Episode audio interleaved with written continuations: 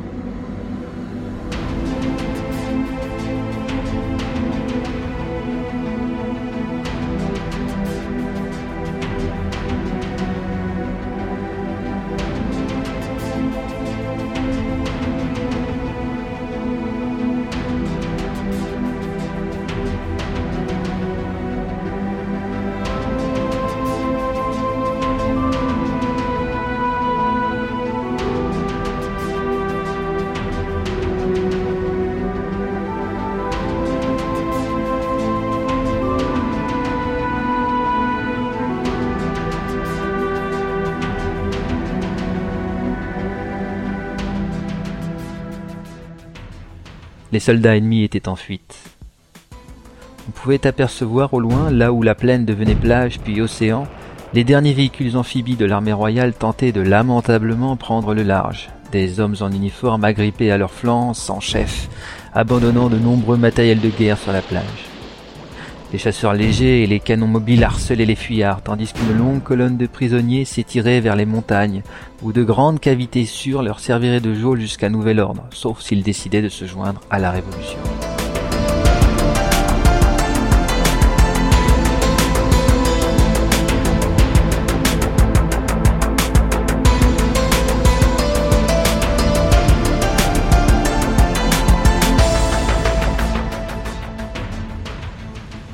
Évoluant lentement au milieu des véhicules et de ces hommes heureux, Benkana ne pouvait absolument pas partager la joie de ses subalternes.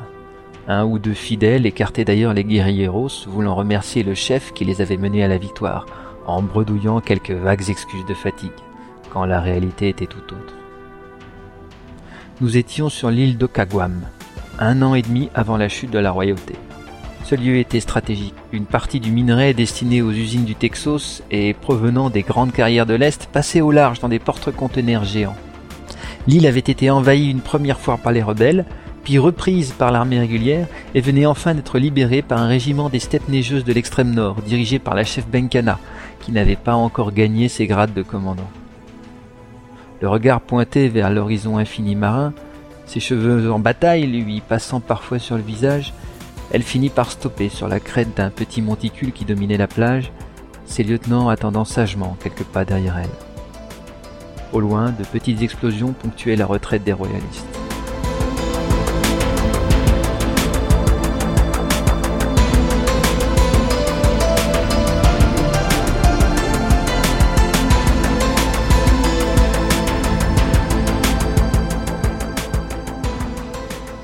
Benkana serra les dents dévoilant ses canines et bientôt toute sa dentition, ses paupières s'écartant comme pour laisser sortir ses yeux de leurs orbites, et une face enragée, exultant de haine et de douleur se dépeignit sur tout son visage, tandis que ses mains crispées froissaient le message arrivé une demi-heure plus tôt qui annonçait l'assassinat de son père, celui qui l'avait élevé et qu'elle croyait à l'abri derrière les lignes rebelles. Un filet de sang coula le long de ses lèvres, elle ne s'en préoccupa pas, laissant les quelques gouttes perler jusqu'à son menton où le vent les détacha, tels des pétales d'une rose vivante emportée vers le large.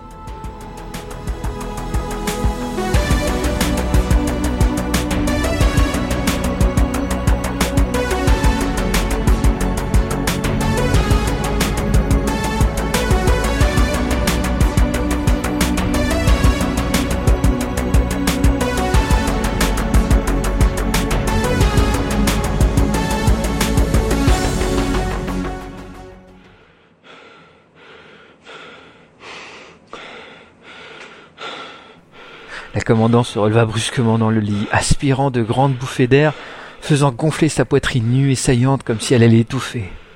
Lentement, elle reprenait ses esprits, tentant de reconstituer le décor autour d'elle, quand un léger froissement et un mouvement dans les draps la fit prendre pleinement conscience du lieu et du temps. Elle était Aurora Benkana, commandant du transporteur numéro 7 de l'Exode. Sa compagne Azala était à ses côtés, il faisait nuit et...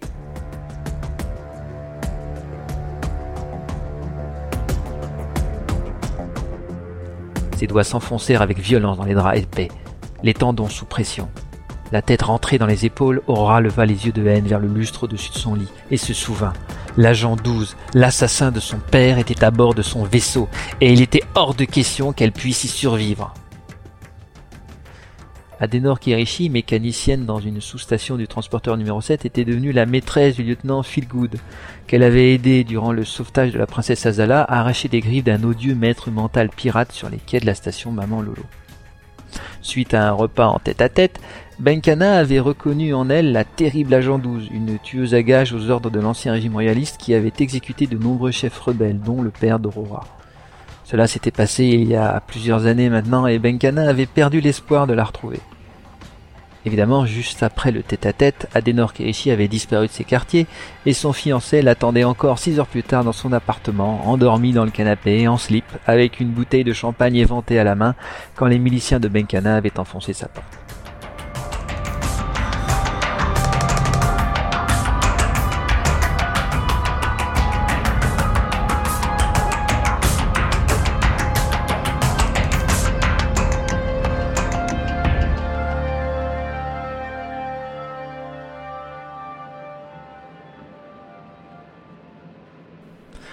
Dehors, les passages dimensionnels se succédaient autour du transporteur. La navigation semblait stable sur la route de l'ultime rendez-vous général de l'Exode avant le grand bond dans l'inconnu, la passe de Magellan. La cité intérieure du transporteur numéro 7.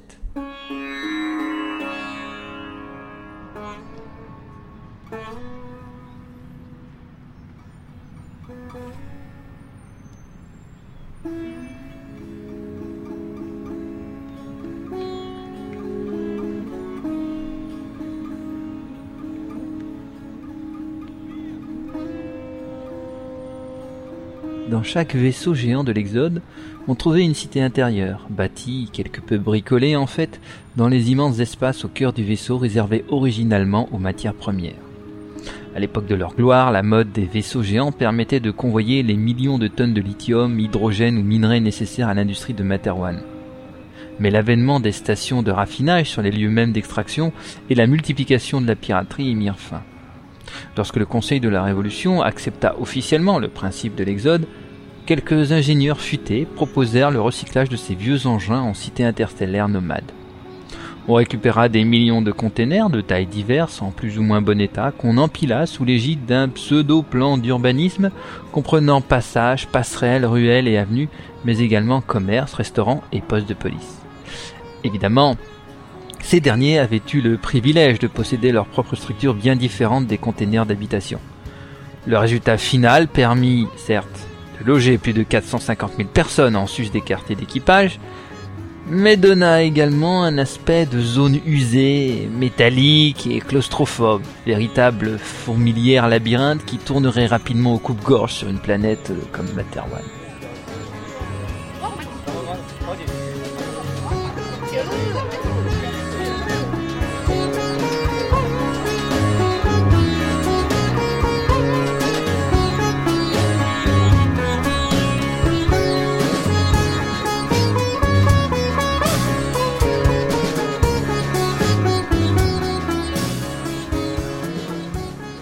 Les lieux étaient propres, et Adenor pouvait progresser rapidement, changeant en permanence de direction dans le dédale des passages se retournant tous. La grande Texosane blonde était désormais brune, avec des lunettes, la peau de son visage un peu tannée, comme sous les tropiques de Materwan. Elle avait perdu quelques centimètres de taille en marchant pieds nus, les jambes un peu arquées sous une épaisse jupe de coton, un linge serré autour de sa poitrine et un épais pull peaufinait la métamorphose. Encore quelques mètres, puis un passage à droite, et on lui avait dit quelle serait ta destination.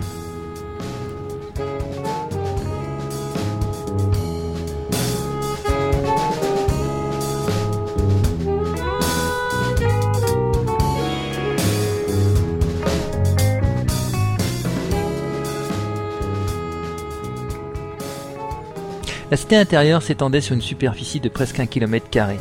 Et si officiellement les containers d'habitation avaient été distribués aléatoirement, les communautés s'étaient reformées progressivement au cours des longs mois de voyage à force d'échanges ou de troc de lieux d'habitation.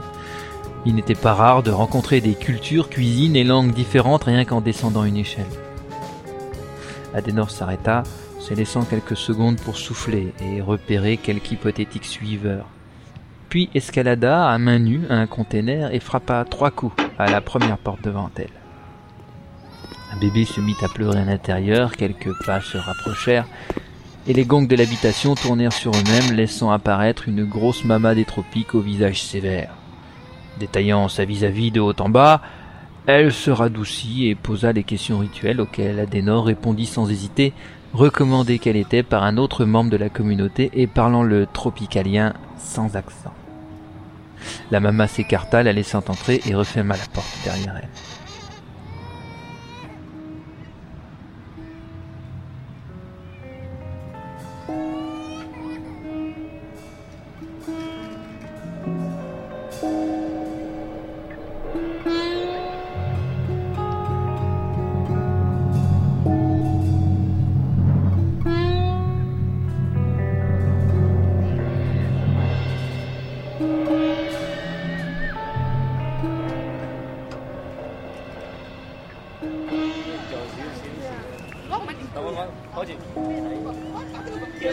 Bonjour, connaissez-vous cette personne? Signe négatif de la tête avec un bredouillement incompréhensible. Phil montra la photo à un autre passant de l'avenue principale de la cité intérieure. Bonjour, cette jeune femme a disparu. Pouvez-vous m'aider à la retrouver? L'autre jeta à peine un regard avant de répondre par la négative et de poursuivre son chemin.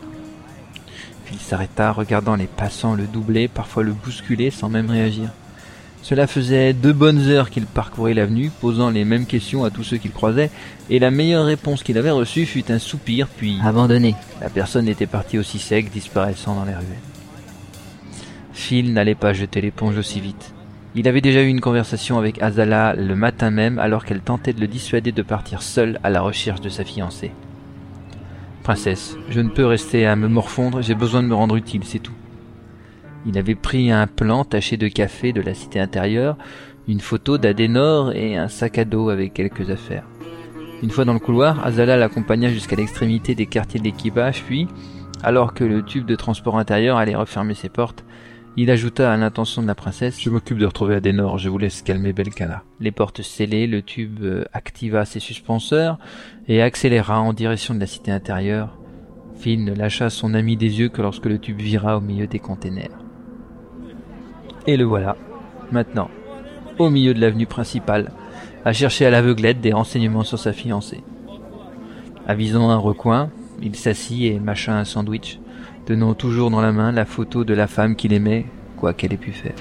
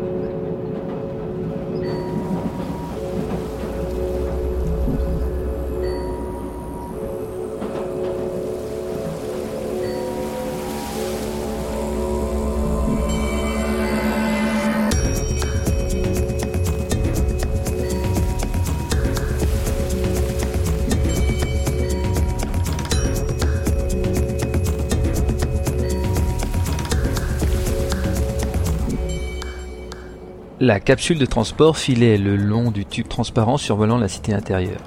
Le colonel Sterling Price regardait défiler les constructions urbaines amalgamées dans la soute géante de son transporteur numéro 5. Price était un vieux militaire et un aristocrate de la noblesse de Materwan, l'un des principaux protagonistes d'une des fameuses batailles de l'histoire de la Révolution Castix, la bataille des monts Athos, qui l'avait opposé à Jeff Hill. Celui-ci avait fini par l'emporter de justesse grâce à une ruse de stratégie, ouvrant ainsi la porte de Materwan Centrum aux rebelles. Couvert d'opprobre par ses congénères après avoir été adulé, il n'avait pas supporté la responsabilité que l'on ferait peser sur lui et toute sa descendance. Lui qui était considéré comme l'un des meilleurs tacticiens de son époque, et également un noble aux idées des plus progressistes de l'Ancien Régime, un des rares que ses vassaux, devenus soudain citoyens après la Révolution, ont élu comme gouverneur de sa province.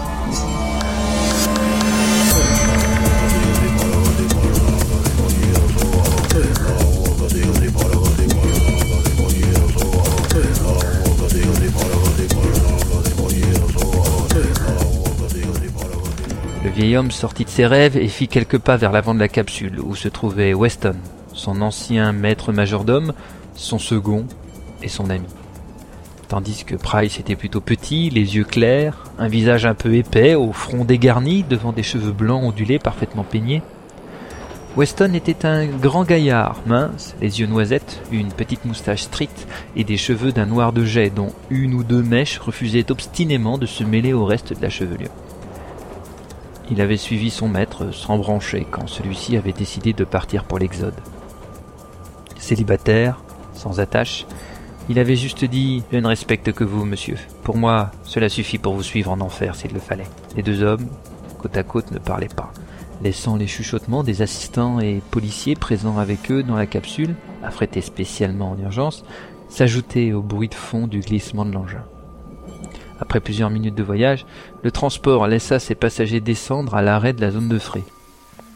Des hommes, visiblement soucieux, les attendaient et les guidèrent immédiatement à l'intérieur de l'entrepôt géant, contenant plusieurs milliers de caisses et autres containers de ravitaillement, pièces détachées, etc. Le groupe fit une pause devant un balcon surplombant le vide permettant à l'imposant monte-charge de transporter les matériels d'un bout à l'autre. Weston regarda autour de lui. À l'infini des containers, des caisses et des coffres en plastique de diverses formes et couleurs. Au-dessus, tout un enchevêtrement de poutrelles, de câbles et de treuils, le tout suspendu à plus de 20 mètres de hauteur et pourtant à quelques centimètres du sommet des stocks de ce niveau. Sterling Price avait un genou à terre et suivait, concentré, l'explication du constable de service lui montrant les traces de sang qui progressaient depuis l'intérieur du niveau jusqu'au balcon. Puis le groupe prit un ascenseur et descendit les douze étages, arrivant au niveau le plus bas, proche de la coque, là où se trouvaient les systèmes d'aération de l'entrepôt, dont l'arrêt automatique d'un des blocs géants avait attiré l'attention du technicien de maintenance. Le cadavre du gardien gisait là, le corps écrasé sur l'arbre central d'un des ventilateurs géants, les os du thorax perçant la combinaison de travail, dont une jambe et un avant-bras, tranchés par les pales, avaient bloqué la machinerie interne. Malgré l'état déplorable du cadavre, on ne pouvait ignorer une entaille ressemblant fortement à celle faite par un couteau, partant du sternum et remontant le long de la gorge jusqu'à la base de la mâchoire, d'où on voyait pendre un morceau de langue.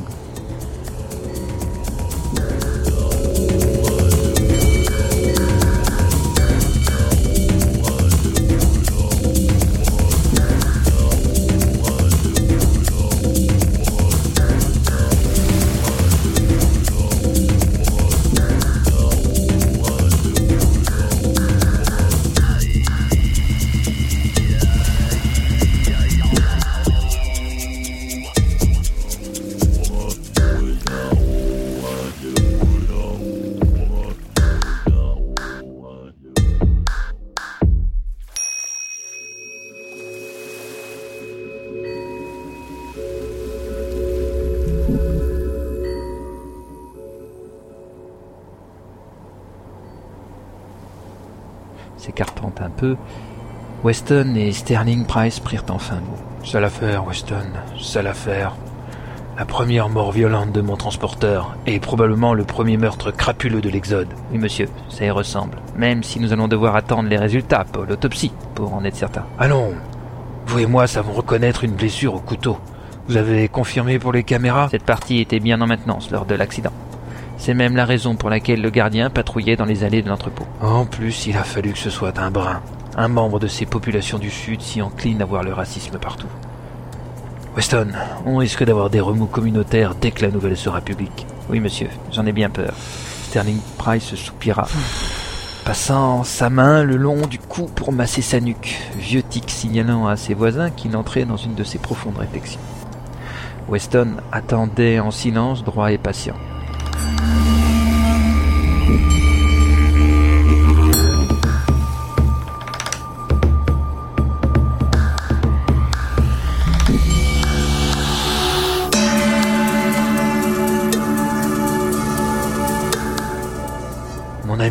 Dit le comte, se retournant et posant sa main droite sur la haute épaule de son ancien majordome, je vais vous confier les rênes de l'enquête.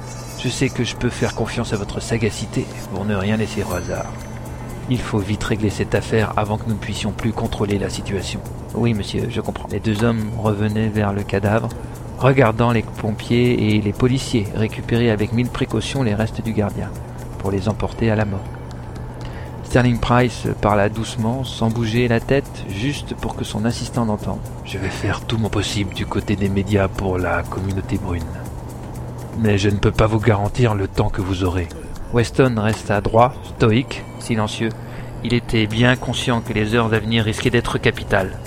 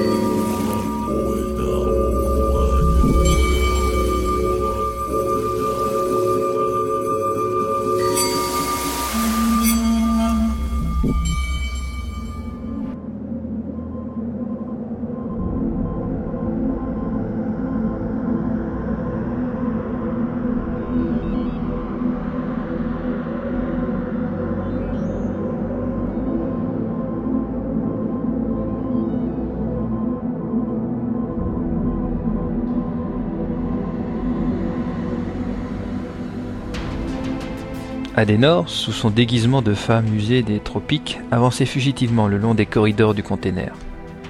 On l'avait prévenu qu'un homme qui la cherchait progressait en direction des quartiers des communautés nordiques. Il y avait peu de chances qu'elle risque quoi que ce soit de cet enquêteur, mais la méthode l'étonnait.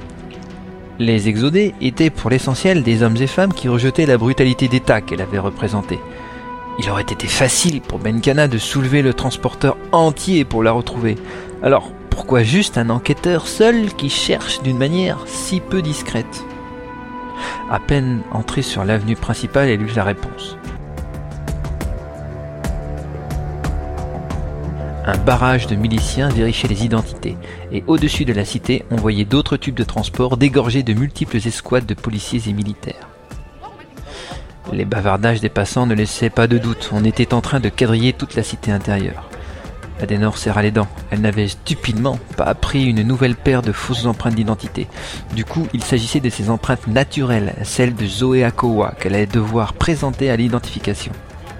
Elle se plaça dans la file, prenant une attitude agacée mais sereine, comme la plupart de ses voisins.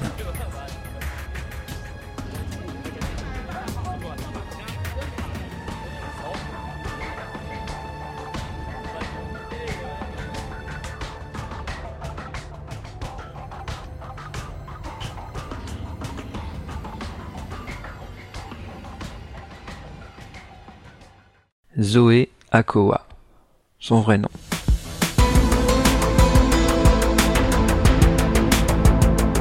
Capitaine Akowa pendant la guerre, fille du major Akowa, qui avait eu les larmes légitimes de fierté d'un père quand sa fille avait reçu ses premiers galons d'officier.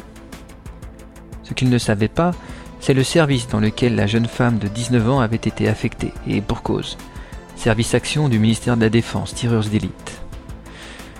Elle avait su marquer la mémoire de ses professeurs durant les classes préparatoires de l'école militaire par sa capacité à calculer mentalement sans erreur l'angle et la poussée d'une balle pour la placer dans sa cible. Elle se souvient avec un sourire de l'étonnement des membres du jury quand elle leur avait expliqué la méthode avec un ballon de basket et un panier à l'autre bout de la pièce. La file avançait. Adenor toucha du bout des doigts son revolver fixé en haut de ses cuisses sous la robe de laine épaisse et les diverses lames et pointes disséminées dans ses cheveux, son bonnet et ses manches. Le milicien qui vérifiait les empreintes ne semblait pas trop nerveux, mais en cas d'affrontement, elle ne se donnait qu'une chance sur dix, avec la vingtaine d'hommes armés dispersés autour du checkpoint. D'un autre côté, sa première mission ne fut pas apaisée non plus.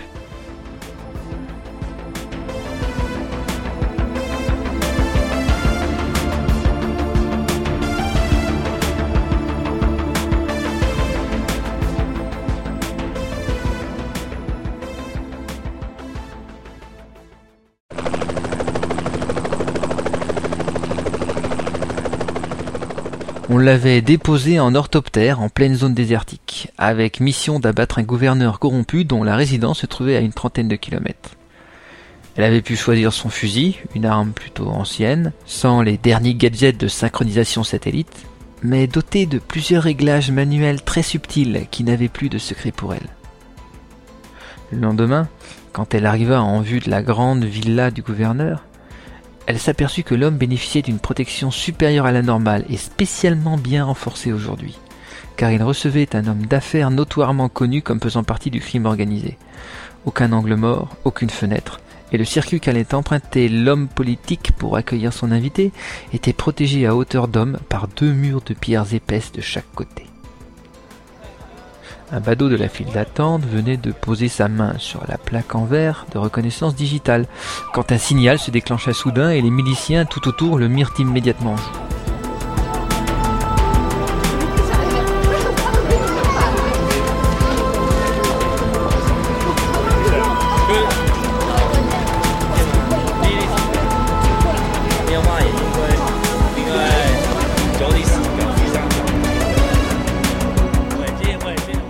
emmené sous bonne escorte vers le poste de police le plus proche. Adenor entendit un voisin de derrière parler d'un voleur recherché. Elle souffla. Il était impératif qu'elle contienne scrupuleusement son stress. L'attente prendrait fin dans quelques minutes. Elle se massa machinalement les poignets et attendit, repensant à son premier assassinat.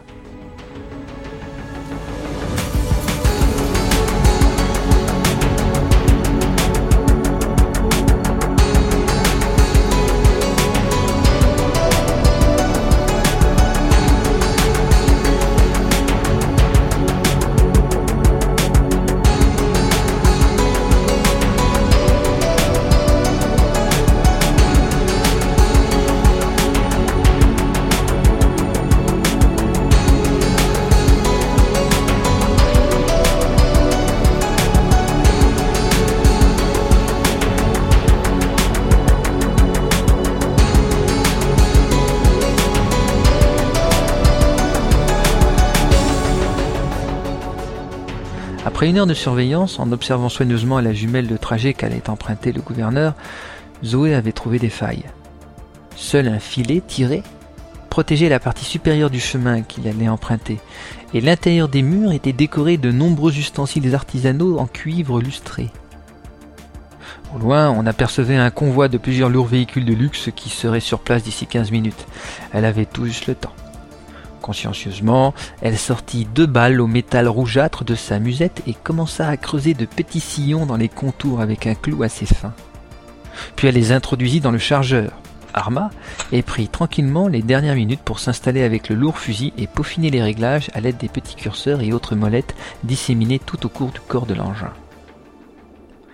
Sa mission avait été énoncée ainsi l'homme politique recevait un membre de la mafia, les deux devaient être abattus dès le début de leur rencontre.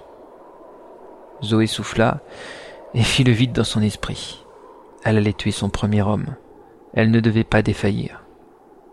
Allongée entre les rochers d'un petit talus à deux kilomètres de la villa du gouverneur, elle pensa très fort à son père, à sa défunte mère, et, faiblesse de la jeunesse inexpérimentée, aux personnes que ces deux cibles avaient sans aucun doute fait disparaître.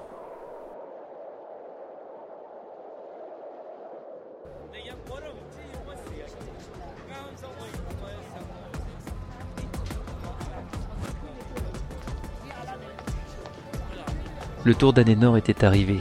Elle tendit la main, mais l'autre lui fit signe d'attendre, prenant un petit sac à ses pieds et s'éloignant en extirpant un sandwich. Un nouveau vérificateur prit sa place, un tropicalien. Elle plaça sa main sur la plaque de verre et le milicien fut bien embarrassé quand l'ordinateur ne put établir un nom sur cette série d'empreintes.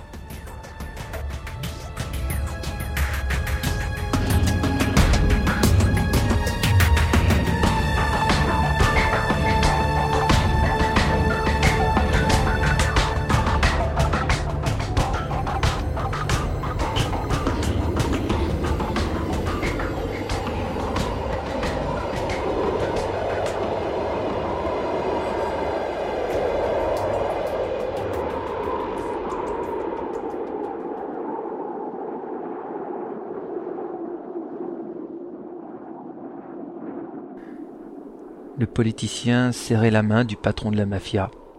Un vieil homme grognon portant un gros couvre-chef sur la tête qui venait de descendre par l'arrière de la voiture de luxe blindée.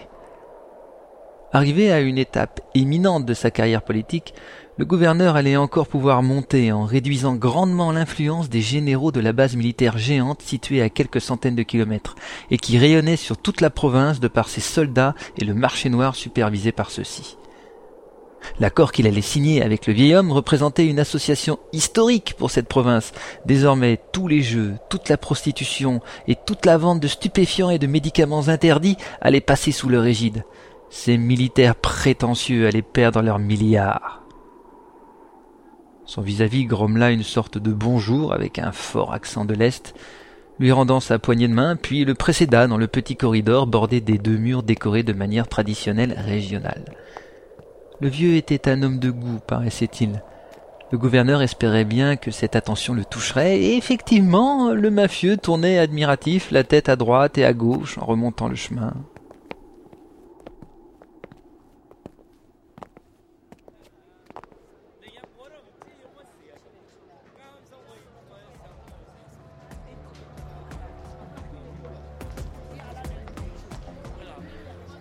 Adenor prit son meilleur accent tropicalien et demanda au vérificateur. Il y a un problème, mon bon ami. Bon oui, madame, l'ordinateur ne veut pas vous en plaindre. Je vais devoir vous mettre en attente pour créer une nouvelle fiche. Une nouvelle fiche, monsieur? C'est quoi ça? Bon, si tu n'es pas dans l'ordinateur, alors on va t'y mettre. Dit-il avec un grand sourire, comme s'il venait de sortir une bonne blague. J'ai t'y vu chez la mère Ngo, t'es sa cousine, pas vrai? Je comprends pas comment ils ont pu oublier tant de monde dans ce fichier. Vas-y voir le gars assis sur la chaise avec le terminal. Il va te faire des papiers et tu seras tranquille. Merci, mon bon ami, tu me sauves. Passe un jour, on te fera des câlins. lui répondit Adenor avec un clin d'œil, tandis que l'autre rougit, gêné en se grattant la tête avec un sourire béat.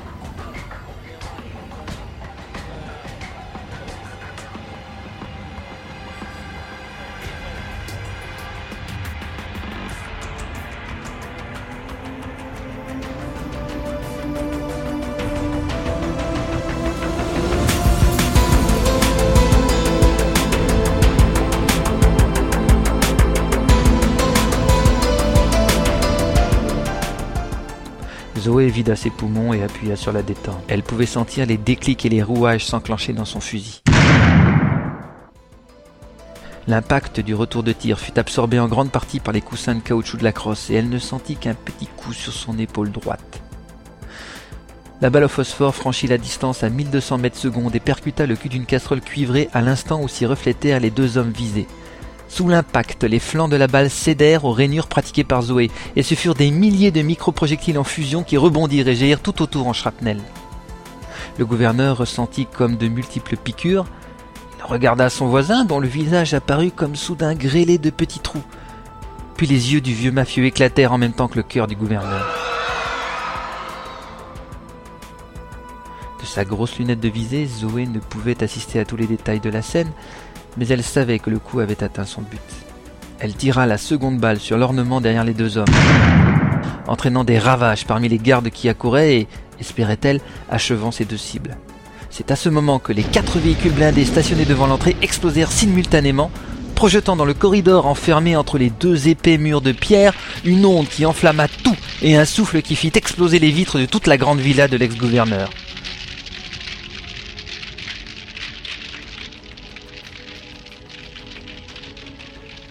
Zoé resta bouche bée. Une seconde équipe était présente sur les lieux pour finir le travail, voire peut-être prendre le relais en cas de problème. Passée la surprise, elle rangea rapidement son équipement et s'enfuit en direction du lieu de récupération à 4 km de là. Elle arriverait en milieu de journée. Une seconde équipe, amusant. Sa mission était une réussite totale et elle avait débarrassé le monde de quelques cafards. Elle inspira à plein poumon et s'élança. Ce monde est plein de surprises. Accrochez-vous, j'arrive. Youhou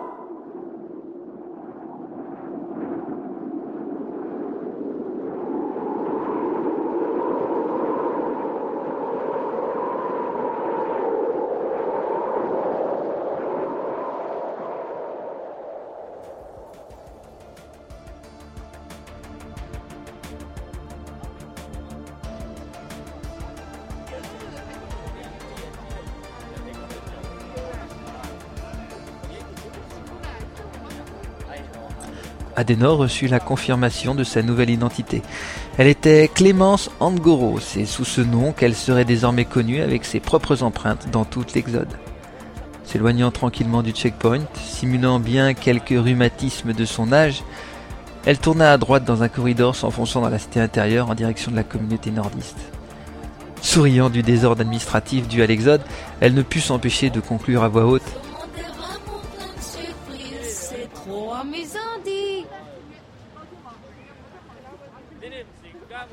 咧，真係我哋啱當年嘅时间，佢同佢鬧，哇！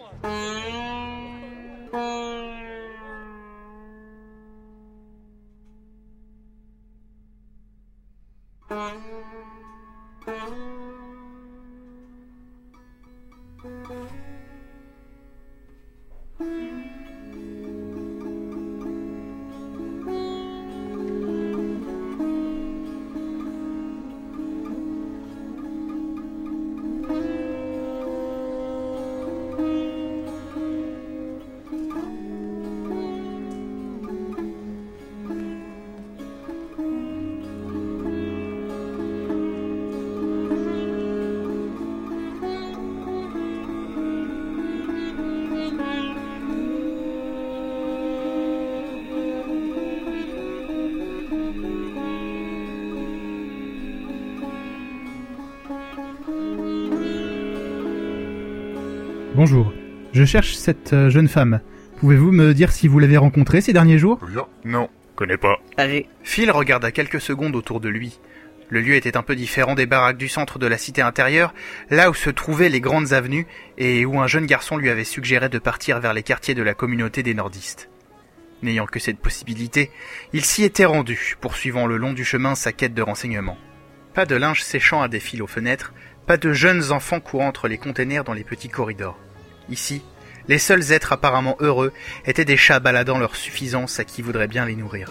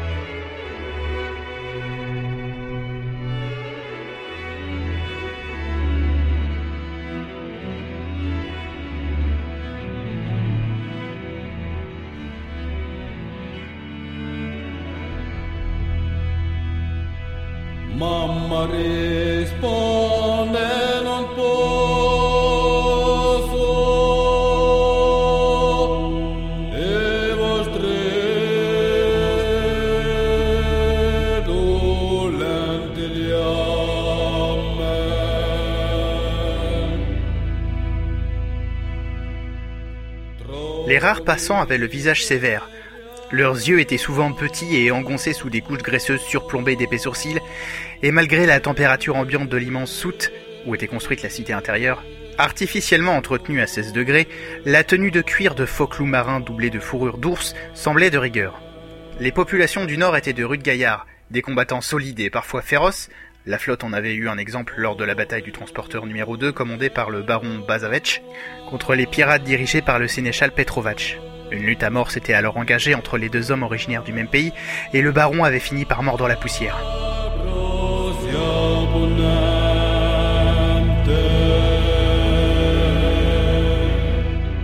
Les nordistes furent le premier peuple à se libérer du joug royal et ainsi établir la première république de Materwan.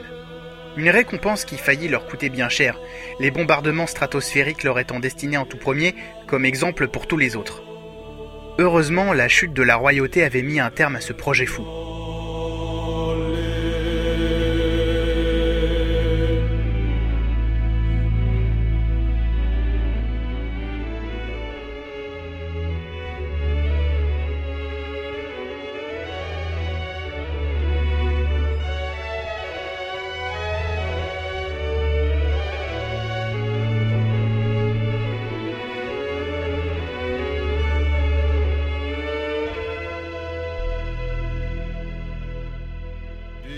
Fatalistes dans la culture, ces hommes et femmes pensaient que la mort n'était que l'autre côté de la vie et adoraient de curieux dieux en forme d'arbres spirituels. Phil, tout à sa recherche d'Adenor, ne se rendait pas compte de la surveillance dont il était l'objet par toute la communauté. Des fenêtres entrecloses aux corridors dérobés, des yeux épiés, des regards s'échangeaient. Plusieurs hauteurs de containers plus haut, la silhouette fugitive d'Adenor évoluait au rythme des échelles et autres passages ou terrasses. La jeune femme savait parfaitement bien se mouvoir en terrain accidenté ou suspendu. Son fil allait tenter quelque chose dans ce genre pour la retrouver, c'en était évident et particulièrement émouvant. Elle était sincèrement amoureuse de ce grand dadé fier et courageux qui cachait derrière ses maladresses un vrai cœur de chevalier. Au début, il lui avait surtout servi de couverture. Une femme seule attire plus l'attention qu'une superbe petite amie bien roulée, et ce rôle de potiche lui permettait d'avoir accès à des informations de toutes sortes sur la vie du transporteur qu'une recherche plus officielle n'aurait pas pu obtenir. Mais un soir, ils avaient parlé tous deux de son passé à lui, de sa femme défunte, Neka, de son ami Ange. Elle avait frissonné dans les descriptions de la prison King Castix, mais à bien y réfléchir, elle était bien placée pour savoir que ce genre d'endroit avait toutes les chances d'exister.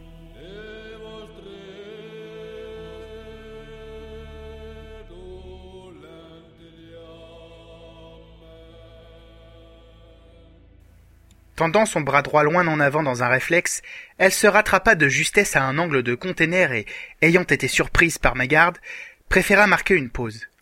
De son angle de vue, elle pourrait surveiller son amant encore plusieurs minutes avant de devoir reprendre la poursuite. Rêvasser ou partir dans ses souvenirs était un danger parfois mortel dans l'existence d'Adenor, et son fil avait le don d'éveiller chez elle tout un univers qu'elle avait cru abandonner loin derrière elle, sur Materwan. Compte tenu de la sensibilité du lieutenant, il n'était pas envisageable de lui raconter la vérité sur ses origines, mais celui-ci ne semblait pas spécialement enclin à vouloir lui tirer les vers du nez. Après tout, tout le monde avait droit à un nouveau départ dans l'Exode, et Adenor pouvait demander sa part de futur, comme tout exodé.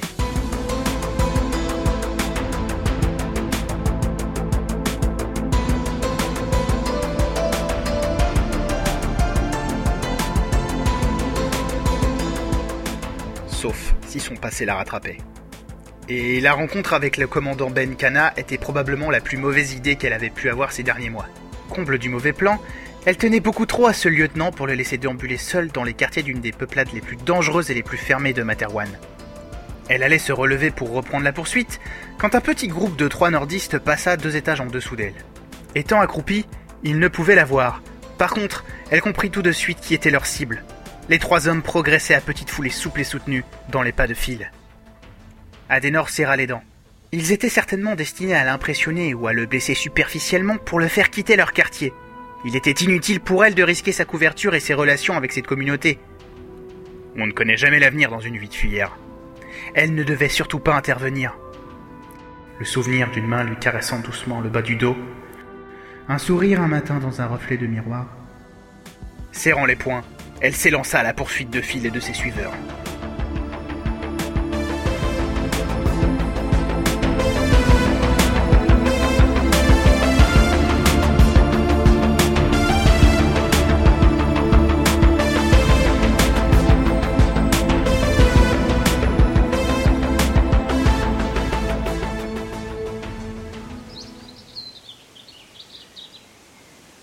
Une petite fille courait dans une prairie piétinant allègrement l'herbe haute et verte, agrémentée de fleurs de pissenlit s'envolant sur son passage. Son papa se tenait à quelques mètres, lui tendant les bras. Elle l'avait presque atteint. La tête de l'homme explosa soudain, ne laissant que l'ossature sanguignolante du crâne qui se mit à pendre pathétiquement, tandis que le corps de l'homme restait debout, les bras ouverts en attente de sa fille.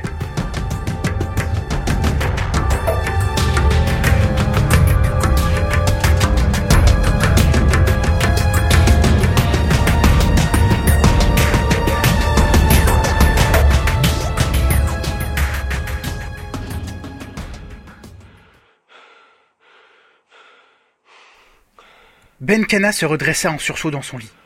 Elle reprit son souffle et, comme toutes les nuits, regarda par l'ouverture les passages des transitions dimensionnelles. Elle seule avait, par le rythme doux et continu, le pouvoir de l'aider à reprendre son calme. Toutes les nuits se passèrent ainsi désormais. Le cauchemar lancinant, la mort violente de son père, les passages de dimension.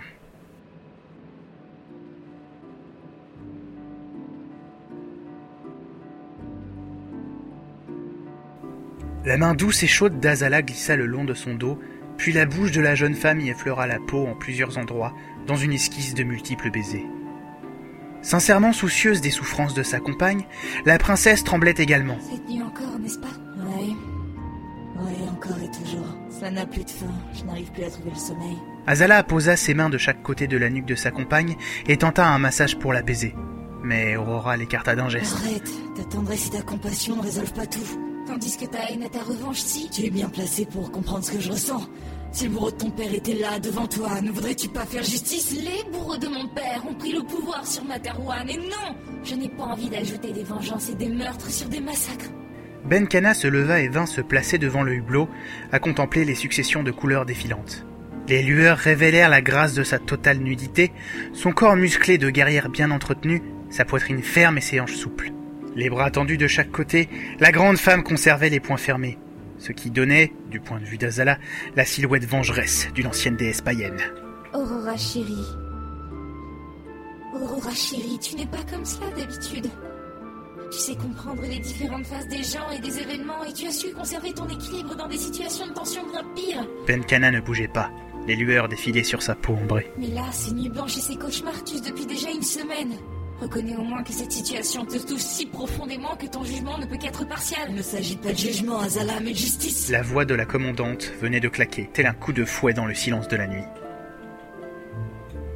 La princesse resta muette devant ce second accès de violence, même verbale. La Aurora Benkana qu'elle connaissait ne s'était jamais permis autant de rudesse envers elle. Son inquiétude grandit. La commandant contrôlait tout le transporteur numéro 7 et ses troupes étaient assez nombreuses pour mettre en place une situation de loi martiale. Si cela arrivait, les exodés risqueraient de recréer ici les tensions qu'ils ont cru quitter sur Materwan. Et au-delà de cette perspective, la princesse aimait profondément cette belle femme mûre et intègre qui se tenait debout à quelques pas d'elle. Toutes deux souffraient pareillement de la situation. La princesse quitta le lit et, laissant glisser sur le sol sa chemise de nuit en soie, vint se lever contre le dos de sa maîtresse. Je vais une grande opération de quadrillage de la cité intérieure. Le checkpoint n'a rien donné, ce qui n'est pas étonnant vu le désordre administratif. Nous agirons quartier par quartier, et je me présenterai personnellement en représentant des communautés pour requérir de leur part toute l'assistance nécessaire. Placée ainsi, Azala sentait le stress parcourir sa compagne, les muscles crispés et les spasmes parcourant son corps. Enfouissant sa tête entre les épaules de la commandant, elle réfléchissait vite, tiraillée entre la promesse faite à Philgood de contenir Benkana, le risque de dérapage des actions militaires et son besoin profond d'amour de celle qui détenait son cœur. Se redressant, elle l'invita doucement à lui faire face. La cité intérieure est un entrelac de communautés entassées les unes sur les autres. Jure-moi que tu ne feras jamais passer ta vengeance avant l'équilibre social du transporteur. La commandante eut un hoquet de surprise, regarda à droite et à gauche, comme pour tenter de trouver une échappatoire. Jure-moi, Benkana, pour tout ce que tu as de plus cher, pour moi. Les yeux d'Azala perçaient tous les remparts de la commandant, et Aurora sentit sa colère s'atténuer, refluer un peu, lui donnant suffisamment de répit pour envisager la situation un peu différemment. Elle eut un petit sourire et caressa la joue de la princesse. D'accord. Je te propose même de venir avec moi pour m'aider. Le veux-tu? D'un hochement de tête, la princesse accepta, et toutes deux s'enlacèrent. Leurs deux silhouettes se mélangèrent, enveloppées de jeux de couleurs du défilement extérieur.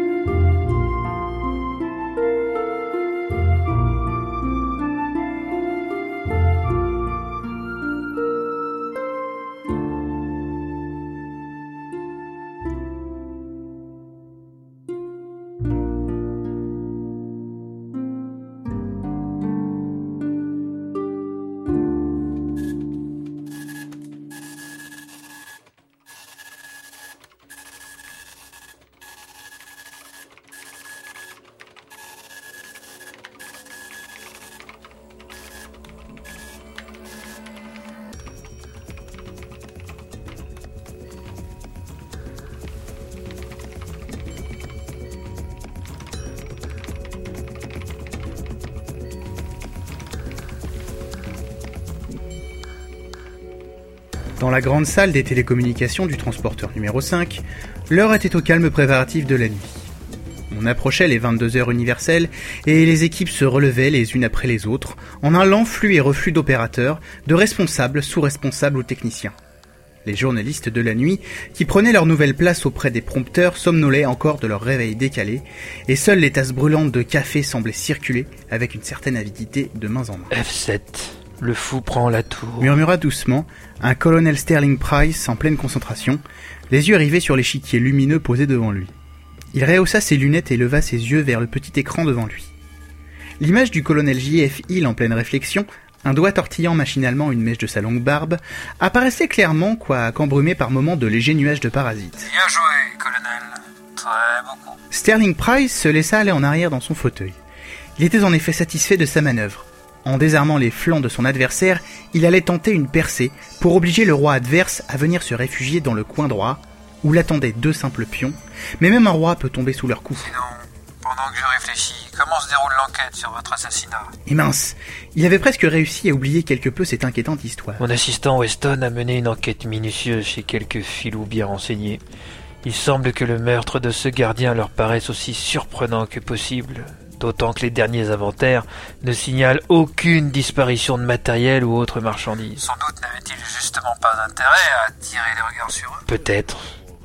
Ou alors est-ce quelque chose de si grave que tous tremblent devant une sorte de parrain du crime qui aurait pu développer ses tentacules sur mon transporteur? Vous êtes trop dur avec vous-même, Bryce. Cela ne vous aurait pas échappé. La corruption de la puissance laisse toujours beaucoup de traces. Et si cela en était une, Hill?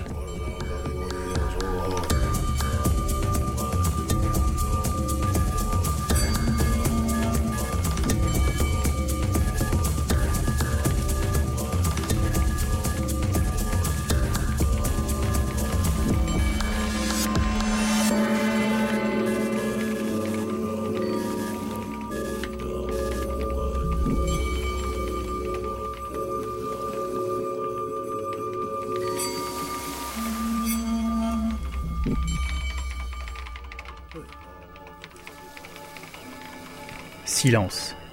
J.F. Hill joua à son tour et l'échiquier de Sterling Price se synchronisa avec celui de son adversaire. Grâce à ce système de jeu relié aux voies de transmission hyperspatiales, les deux colonels se retrouvaient une fois par semaine à s'affronter sur de longues et très belles parties d'échecs, dévisant sur les nouvelles de leur vaisseau ou de l'Exode, ou encore échangeant d'anciens souvenirs de vie maintenant oubliés. Mon souci vient surtout de la communauté brune. J'ai reçu hier plusieurs représentants relativement compréhensifs, mais ils m'ont fait comprendre que leurs ouailles risquaient de manquer de patience si l'enquête n'aboutissait pas dans les plus brefs délais. Pensez à leur donner un bouc émissaire? J.F. Hill venait de lever brusquement la tête, fixant l'écran. Avec un sourire, Sterling Price le rassura, mais effectivement, il avait envisagé cette option avant de se raviser. Appliquer les méthodes de Materwan n'était plus de mise en ces lieux, et cela nécessiterait beaucoup plus de doigté. Bien sûr que non. D'autant que l'enquête de Weston se tourne maintenant vers un crime raciste ou communautaire. On fouille dorénavant le passé du gardien, ses connaissances, sa famille, ses voisins, ses amis. Et cela se passe bien? Hier encore, il aura fallu emmener une famille entière qui refusait de répondre aux questions et seule l'intervention d'une escouade a permis de les maîtriser. Ils sont actuellement en cellule de dégrisement, on les relâchera après avoir obtenu nos renseignements. La situation me semble tendue quand même. Je me demande si c'est le cas dans tous les transporteurs. Bonne question. Nous sommes partis depuis maintenant quelques mois.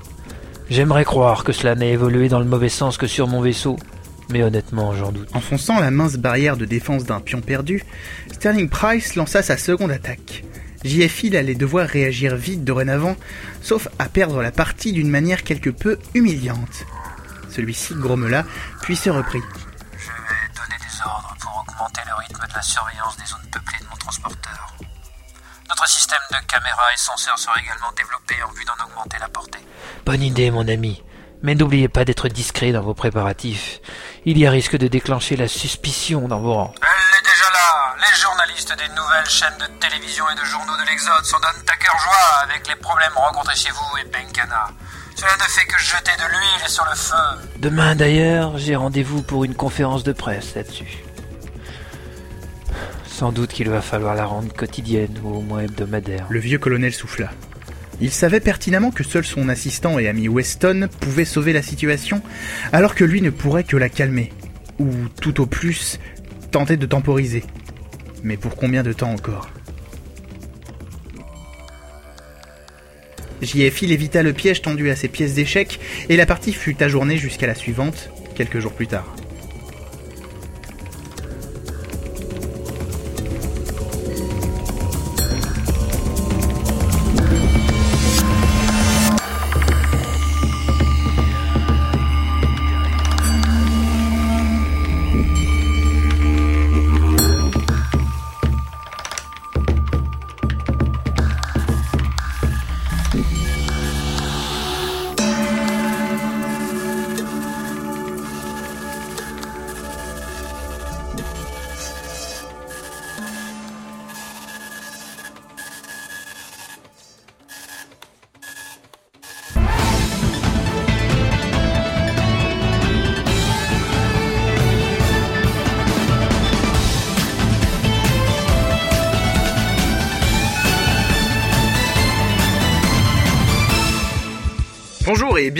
Cette édition du soir de votre journal multidiffusé. Vous êtes bien sûr X1 Media, je suis Ted Mausen, voici les titres. Transporteur numéro 7. La commandant Benkana franchit un nouveau cap dans sa chasse à l'homme.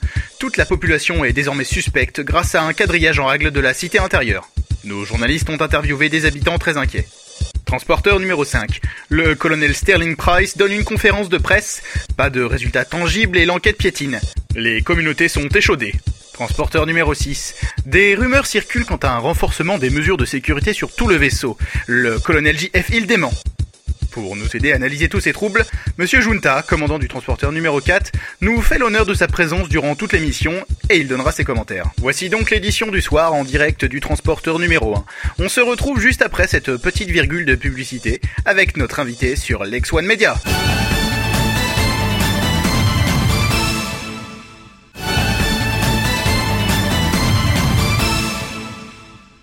Merci d'être avec nous pour ce journal spécial avec la présence comme invité de Monsieur le Commandant Junta. Monsieur le Commandant, c'est un plaisir de vous recevoir sur ce plateau. Bonsoir Ted, le plaisir est partagé, croyez-moi. Et ce, malgré les nouvelles de la soirée qui semblent bien sombres pour notre flotte. Je voudrais d'ailleurs, si vous me le permettez, rassurer vos multispectateurs qui pourraient s'en émouvoir. Nous sommes encore très loin d'un mouvement pouvant même faire penser à une révolte ou autre. Il ne s'agit que d'événements, semble-t-il, bien disparates, entraînant des réactions dans la population. En aucun cas nous ne vivons les prémices d'une nouvelle révolution castique. Mais pourtant, nous, journalistes, sommes les premiers à être surpris de la similitude du thème communautaire et social de tous ces événements. Nos chaînes d'information à peine écloses il y a une semaine, nos téléscripteurs se sont affolés. D'abord, Ted, je voudrais souligner avec vous cet événement sans précédent dans l'histoire des médias. L'ouverture de trois chaînes de télévision communes à tout l'Exode et d'au moins deux chaînes télévisées et journaux locaux, pardonnez-moi le terme, propres à chaque transporteur. Ce simple respect du droit à l'information, cette liberté de diffuser, relayée par les canaux hyperspatiaux sur la flotte en simultané, permet à chaque habitant de l'Exode de comprendre et de suivre, de, son foyer, de son lieu de travail, ou de son lieu de détente, toute l'actualité qui désormais aide, dois-je le rappeler, est notre lot à tous dans les deux prochaines années. Merci, monsieur le commandant. Alors justement, commençons par écouter nos multispectateurs du transporteur numéro 7 quant aux nouvelles mesures de madame Benkana. Nos journalistes là-bas ont réalisé le micro-trottoir que voici. Dans la cité intérieure du transporteur numéro 7, on assiste à un déploiement de force encore jamais vu depuis la fin de la révolution Castix. Qu'en pensent les habitants? À chaque carrefour, des hommes en armes surveillent tout et tout le monde. C'est vrai que ça me rassure d'un côté, mais je me dis qu'il pourrait être aussi là pour autre chose de secret. J'ai fait la guerre avec la commandant Benkana. Elle entraînait ses troupes comme pas deux. Mais ça, je la croyais sincèrement démocrate. Maintenant, c'est bon, coupé, merci. Hier soir, j'ai vu des soldats se glisser dans la nuit. Et ils sont entrés en forçant la porte d'un conteneur à l'étage. Je ne sais pas lequel, mais il y a eu des bruits et de la casse. Depuis, les gens de ce coin ne disent plus rien. Et moi, j'ai peur. Nous n'avons pu confirmer les dires de cette dame, mais réalité ou paranoïa, cela en dit long sur l'atmosphère qui règne sur cette ville. C'était un reportage au cœur de la cité intérieure du transporteur numéro 7 pour X1 Media. Monsieur le commandant Junta, vos commentaires sur ce que nous venons de voir? Eh bien, Ted, euh, je suis assez inquiet, comme je pense une majorité de nos multispectateurs. Je ne me permettrai pourtant pas de porter la moindre critique sur la commandant Benkana. C'est une femme. Solide. Une héroïne de la Révolution qui sait gérer presque toutes les situations délicates. Situation de guerre, oui, mais de paix Probablement aussi, c'est dans sa mission de commandant assermenté, non? N'essayez pas de me faire dire autre chose que ma pensée. Je n'essaierai pas, monsieur le commandant. Nous vous retrouvons dans une petite minute pour la conférence de presse du colonel Sterling Price sur le transporteur numéro 5. A tout de suite Retour à votre journal sur X1 Media. Direction maintenant le transporteur numéro 5, où je vous rappelle qu'un assassinat particulièrement sauvage a eu lieu il y a 4 jours. La victime, un exodé d'origine brune, était gardien d'une section de l'entrepôt général. Pour l'instant, l'enquête piétine. Alors, pour donner le change, l'administration du vaisseau organise des conférences de presse. Voici la dernière. D'ailleurs, la piste du vol n'est pas définitivement écartée, mais semble de moins en moins crédible. Les inventaires ne décèlent aucune disparition dans l'entrepôt où a eu lieu le drame ni autour. Désormais, nos enquêteurs creusent des hypothèses diverses. Vous serez bien sûr informés dès que l'on trouvera quelque chose. Monsieur le colonel, Angelus R pour la tribune du numéro 5. Est-il exact que la probabilité d'un crime raciste soit privilégiée par la police Aucune piste n'est encore privilégiée, monsieur R. Je vous prierai donc de faire preuve de réserve pour ne pas inquiéter nos amis de la communauté brune. Vous reconnaissez donc qu'il y a un risque de clivage social sur notre transporteur Je ne reconnais rien du tout. Une autre question. Monsieur Sterling Price, Bashimashu, Tex One Media. L'homme que vous avez affecté à la tête des enquêteurs est un ami à vous, un certain monsieur Weston. Ne craignez-vous pas que son apparence, même lointaine au Barbane, ne soulève quelque peu la polémique quant à sa neutralité? Monsieur Weston a toute ma confiance. Il est lié à l'idéal d'union qui conduit les exodés vers Antares 4 et aucune influence ne peut avoir prise sur lui. Même pas vous, colonel? Surtout par moi, mademoiselle Chou. Messieurs, dames, la conférence de presse prend fin maintenant. Je vous donne rendez-vous dans une semaine à la même heure pour un nouveau point. Merci de votre présence et de votre participation. Colonel, s'il vous plaît, colonel C'est Sterling Price Encore une question Monsieur, monsieur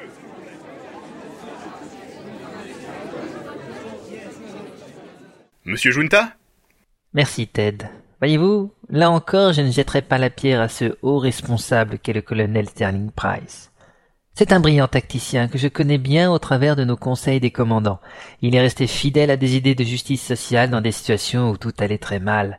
Je vous ferai d'ailleurs remarquer qu'il préfère la méthode communicante en se présentant devant vos confrères. C'est déjà une marque de responsabilité comparée à d'autres, je trouve. Et pour son responsable de l'enquête, ce monsieur Weston d'origine barbane, dans une affaire où il semble vraiment que les communautés se regardent en chien de faïence, cette nomination ne vous semble pas inopportune? C'est peut-être, je dis bien peut-être, une des faiblesses de ce dossier. Certaines décisions peuvent avoir des conséquences imprévisibles. Vous auriez fait pareil? Sans doute pas, Ted, mais qui peut le dire réellement? Eh bien, justement, quand certains tentent le produit curatif, certains tentent le vaccin préventif. Voyez plutôt, avec notre envoyé permanent sur le transporteur numéro 6, où le colonel J.F. Hill préparait quelques cachotteries. Juste après cette page d'annonceur.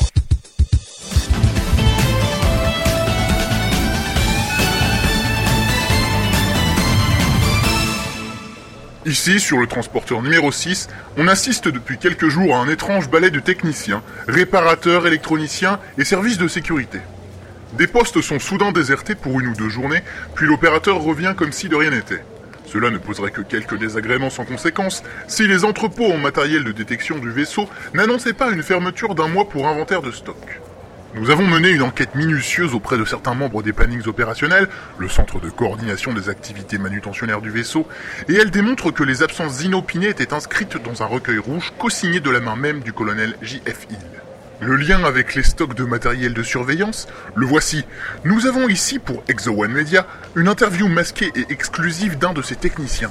Celle dès le matin à 5 heures qu'on part sous escorte des soldats Hill pour récupérer du matériel dans les stocks de la sécurité. Il s'agit de remplacer des détecteurs ou d'améliorer des systèmes de croisement de données. Au premier coup d'œil, on comprend que c'est pour améliorer la surveillance de la cité intérieure. Quand j'ai commencé à poser des questions, on m'a demandé de me taire. Et le lendemain, j'étais à nouveau à mon poste. Je trouve que c'est très grave, mais ça, je peux rien prouver. Ici, Jeff Hill, c'est le patron. Fort de ces informations, nous poursuivons notre enquête, mais déjà les rumeurs semblent confirmées et inquiétantes. Le colonel J.F. Hill se prépare à des mouvements de contestation et pas de la manière la plus rassurante. C'était Maxime Dalias, depuis le transporteur numéro 6 pour Exo One Media.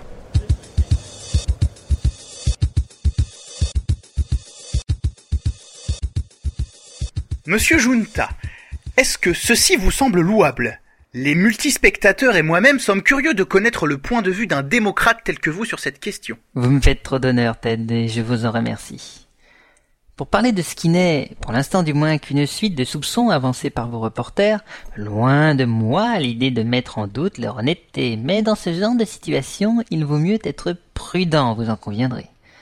Je ferai donc un parallèle avec la situation sur le transporteur numéro 4 qui est, comme vous le savez, le vaisseau dont j'ai la responsabilité.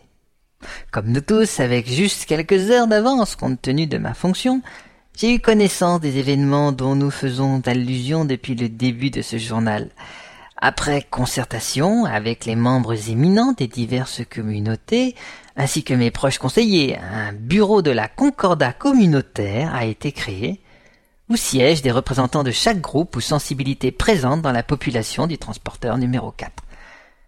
Et pour plus de transparence, j'ai désormais trois journalistes accrédités représentant les médias qui me sont attachés et me suivent partout pour relayer toute information importante au grand public. C'est assez remarquable de votre part, commandant. Vous semblez savoir prendre les devants avec finesse. Voyez-vous, Ted, la politique est l'art de comprendre et d'écouter avant d'agir. C'est mon créneau et je le maintiendrai aussi longtemps que j'aurai la noble charge de guider le transporteur numéro 4 vers notre planète rouge. Merci, monsieur le commandant Junta, pour votre participation à cette émission exceptionnelle. C'était Ted Mausen en direct du transporteur numéro 1 pour le journal multidiffusé de la rédaction de Exo One Media. Bonne soirée et à bientôt.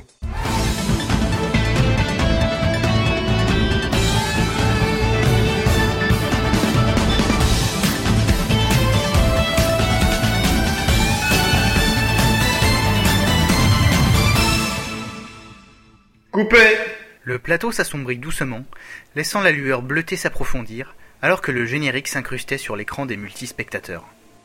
Maosen rangea ses notes faisant semblant de parler avec le politicien Junta, et lorsque la lumière s'éteignit définitivement, les deux hommes se levèrent se dirigeant vers la loge du présentateur. Une fois à l'intérieur, Junta s'alluma une cigarette au bout de son fumoir en ivoire et s'assit dans l'épais fauteuil de maquillage, alors que le présentateur restait debout. Bon boulot, Maosen, on s'y croyait. Merci monsieur, vos informations nous ont été très utiles. Un verre de liqueur prononça, la voix emplie de fierté, le présentateur en ouvrant un compartiment où se trouvaient deux verres finement ciselés et une bouteille Bordeaux.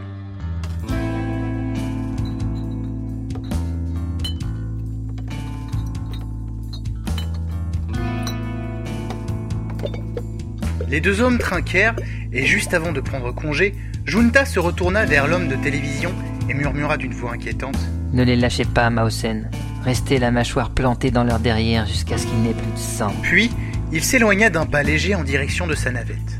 Dans deux heures, on allait faire une halte là où l'attendrait son transporteur et il retournerait à son bureau. Ah, c'était bon de retrouver son chez-soi,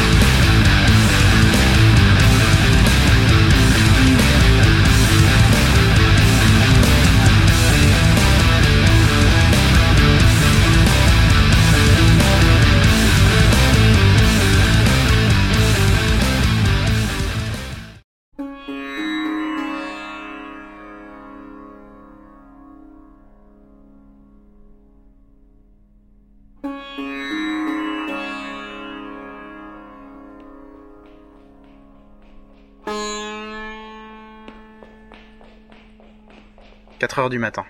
Sterling Price courait dans les couloirs de l'entrepôt, entouré de divers collaborateurs. À l'entrée de l'entrepôt B, il sentit un pincement au cœur. Que n'avait-il pas fait fermer cet endroit? Weston l'attendait, impeccablement flegmatique et droit, près de plusieurs caisses plastiques de diverses couleurs. Bonjour Weston. Où est-ce? De ce côté, monsieur. Indiqua-t-il, tendant le bras gauche en direction d'un couloir aménagé entre les montagnes de containers. La zone est bouclée et interdite à toute personne, mais ils ne vont pas tarder, monsieur. Oui, je sais Weston, je sais. S'engageant d'un pas volontaire, il ajouta Bon, est-ce loin? Montrez-moi. Le groupe avança quelques mètres et, juste après un petit virage, stoppa définitivement devant l'éclat de plusieurs puissants spots éclairant deux corps étendus sur le sol à petite distance l'un de l'autre. L'odeur fétide du sang séché emplissait l'atmosphère lourde de poussière de cette zone perdue entre les montagnes de frais. La voix du constable de service prenant le procès-verbal de la scène tombait sans retenue sur le cœur des quelques hommes présents. Origine brune entre 18 et 25 ans, morte par balle. Tenue blanche de mariée, des papiers sur elle au nom de Kaleza aussi. La jeune fille était allongée sur le dos, le visage figé dans un cri inaudible de peur ou de surprise. Un petit trou juste au-dessous de l'œil gauche indiquait l'entrée de la balle.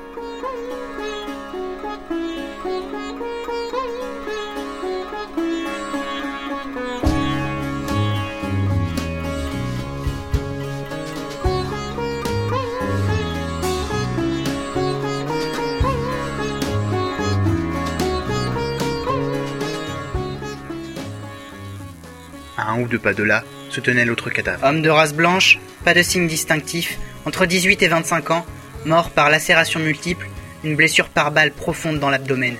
Smoking de soirée, des papiers au nom de Rado Verbacus, probablement d'origine barbane.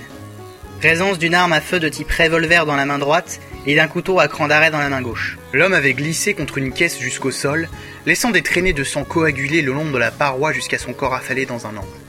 Une partie de son épaule gauche était détachée jusqu'au milieu de la clavicule et une grande ouverture béante laissait apparaître la masse spongieuse des poumons ensanglantés du flanc droit. De multiples coupures et blessures zébraient son torse, ses jambes et son cou. Les yeux grands ouverts, un regard vitreux ne pouvant cacher la rage dépeinte sur le visage glacé, l'homme serrait toujours ses armes dans la mort. Un vrai barbane. Il n'a pas arrêté le combat, où qu'il soit maintenant. murmura un des officiers encadrant la scène. Sterling Price lança un coup d'œil vers son ami, cherchant une quelconque trace d'émotion, mais celui-ci restait impassible, les paupières fermées, pensif et attentif. Soudain, il ouvrit les yeux, ses prunelles grandes ouvertes. Officier, je vous prie de garder ce genre de remarques pour vous. Cette fois, nous avons affaire à des meurtres qualifiés et les deux victimes sont de cultures différentes. Vous connaissez la situation de ce transporteur. La communauté brune va réclamer vengeance et les barbanes vont être accusés. Nous risquons très vite d'être débordés. Aucune communication ne doit être faite dans les prochaines 24 heures, et vous êtes tous assignés à votre travail durant cette période. Toute déclaration à qui que ce soit de ce drame sera considérée comme faute professionnelle grave. J'espère, messieurs, que nous nous sommes bien compris. Certains hommes grommelèrent, mais la majorité comprit les implications de ce qu'ils avaient sous les yeux. On allait cette fois droit à l'émeute intercommunautaire.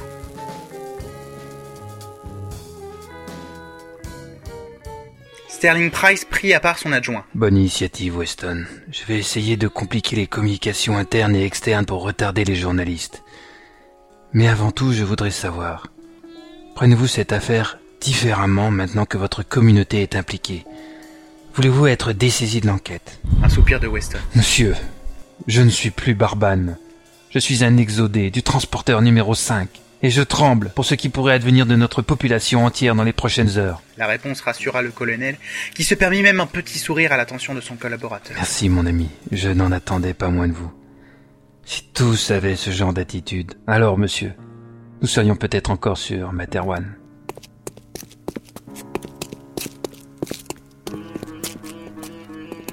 Deux exodés, liés par une amitié sans faille. Fragile espoir de fraternité, sur un vaisseau au bord d'une spirale de haine sans fin.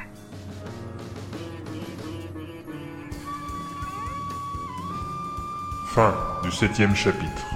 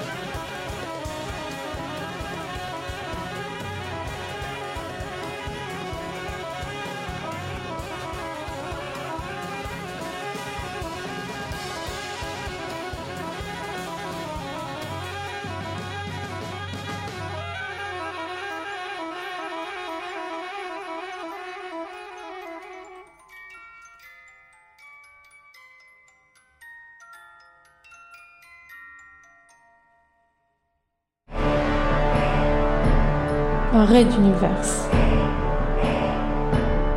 À suivre.